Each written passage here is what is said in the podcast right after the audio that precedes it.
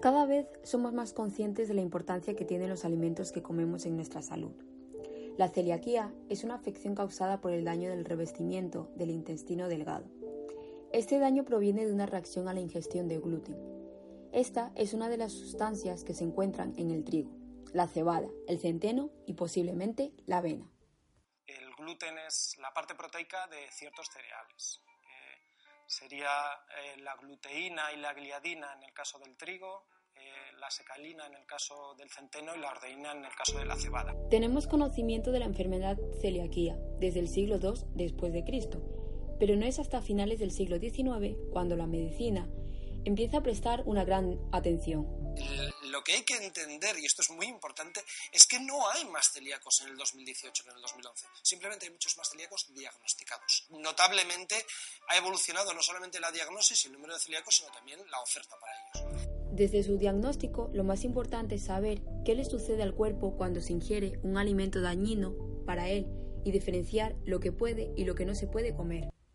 El tratamiento para la enfermedad celíaca eh, sería de por vida eliminar el gluten. De esta manera mm, se curaría la enfermedad siempre que se mantenga esa ausencia de ingesta de gluten. Las cifras de prevalencia de la enfermedad celíaca han variado a lo largo de las últimas décadas, pasando de cifras menores a un caso por cada 10.000 habitantes, principalmente durante la infancia, a las actuales estimaciones, según las cuales la enfermedad celíaca afecta a entre el 1 y el 2% de la población a lo largo de su vida. Enfermedad celíaca es una enfermedad que se, llama sistémica porque afecta a todos los órganos, con una afectación en primer lugar digestiva, pero que luego se puede extender al resto del organismo. En individuos genéticamente predispuestos, es decir, hay que tener una genética de riesgo, y desencadenada y mantenida por la ingesta del gluten. El gluten es la parte proteica de ciertos cereales. Sería eh, la gluteína y la gliadina en el caso del trigo, eh, la secalina en el caso del centeno y la ordeína en el caso de la cebada. Es decir, es la parte proteica de un cereal que fundamentalmente es un hidrato de carbono. la importancia nutricional de esa proteína no es muy alta. La importancia del gluten viene por sus cualidades eh, culinarias. El gluten lo que hace es que le dé elasticidad al pan, que le dé que sea esponjoso, produce que fermente el pan y suba la masa que luego cuando coagule no baje, eso lo saben todos los celíacos, cuando toman otros productos, y lo saben las fábricas, cuando producen otros productos, la dificultad que hay para asemejar en cuanto a calidades organolépticas de ese tipo de alimentación cuando se intenta hacer con otro tipo de hidratos de carbono, de arroz o de pan. Una de las experiencias más complicadas para una persona celíaca puede ser salir a comer fuera de casa, a condición de ser celíaco, no debería impedir poder llevar una vida social normalizada, aunque en ocasiones resulta complejo participar con tranquilidad en actos sociales. Yo soy pastelero de, nacimiento, porque vengo de una familia de pasteleros. Y bueno, pues me, viene la profesión desde niño. Eh, yo empecé como profesional en el año 2001 en la confitería Marqués de Fijón y bueno, pues unas, por unas circunstancias de clientela eh, empezamos a meternos en el mundo sobre todo de las alergias.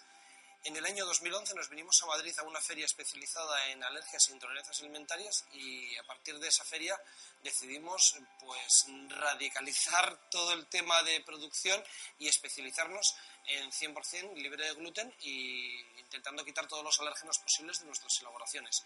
En este caso nosotros nunca hemos considerado necesario que el trabajador sea celíaco ni alérgico. Lo que el trabajador tiene que ser es consciente de la grandísima responsabilidad que tiene.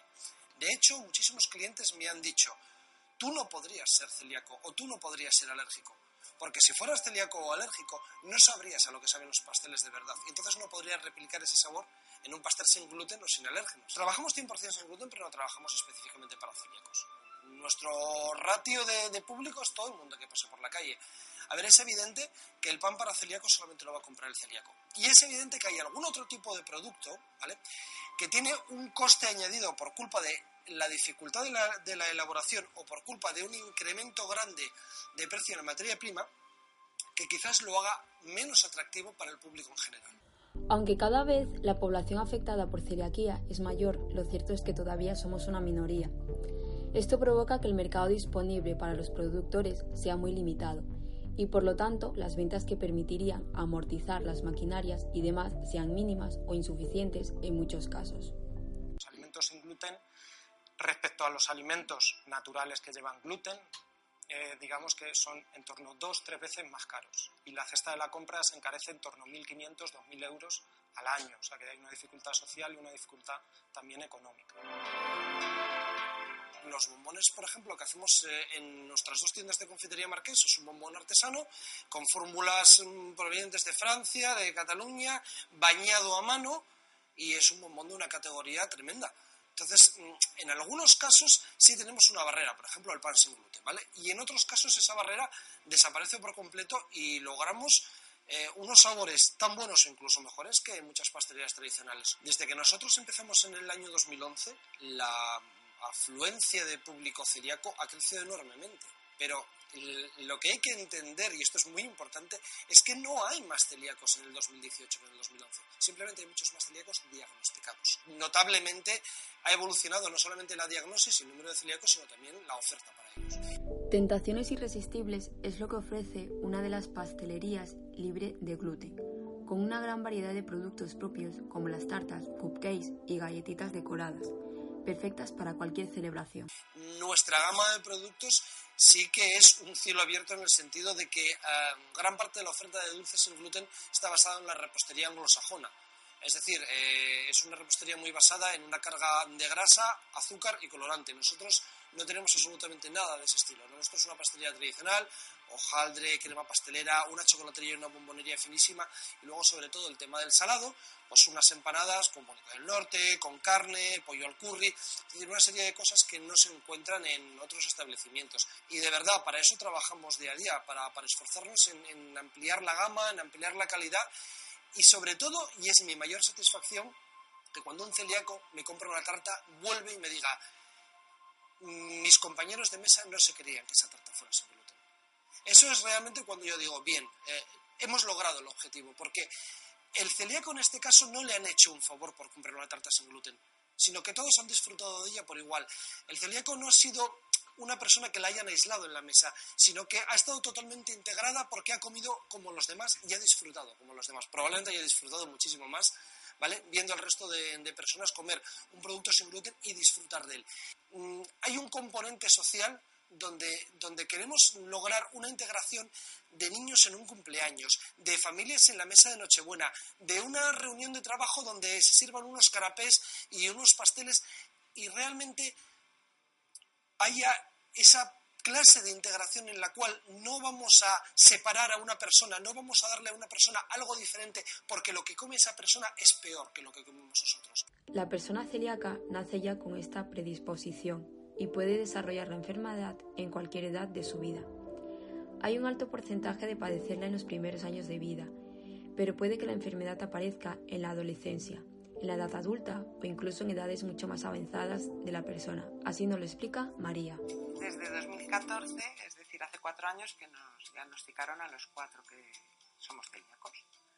Primero diagnosticaron a mi hijo, que ahora tiene 13 años, a Gabriel. Después diagnosticaron a Amalia. Cuando diagnostican a un miembro de la familia, tienen que hacerle pruebas a los padres, a los hermanos y a los demás miembros de la familia nos hicieron las pruebas a los padres, después salió mi marido y la última en ser diagnosticada fui yo. Que ya es curioso que genéticamente mis hijos podían ser celíacos por parte de madre o por parte de padre. Pues no.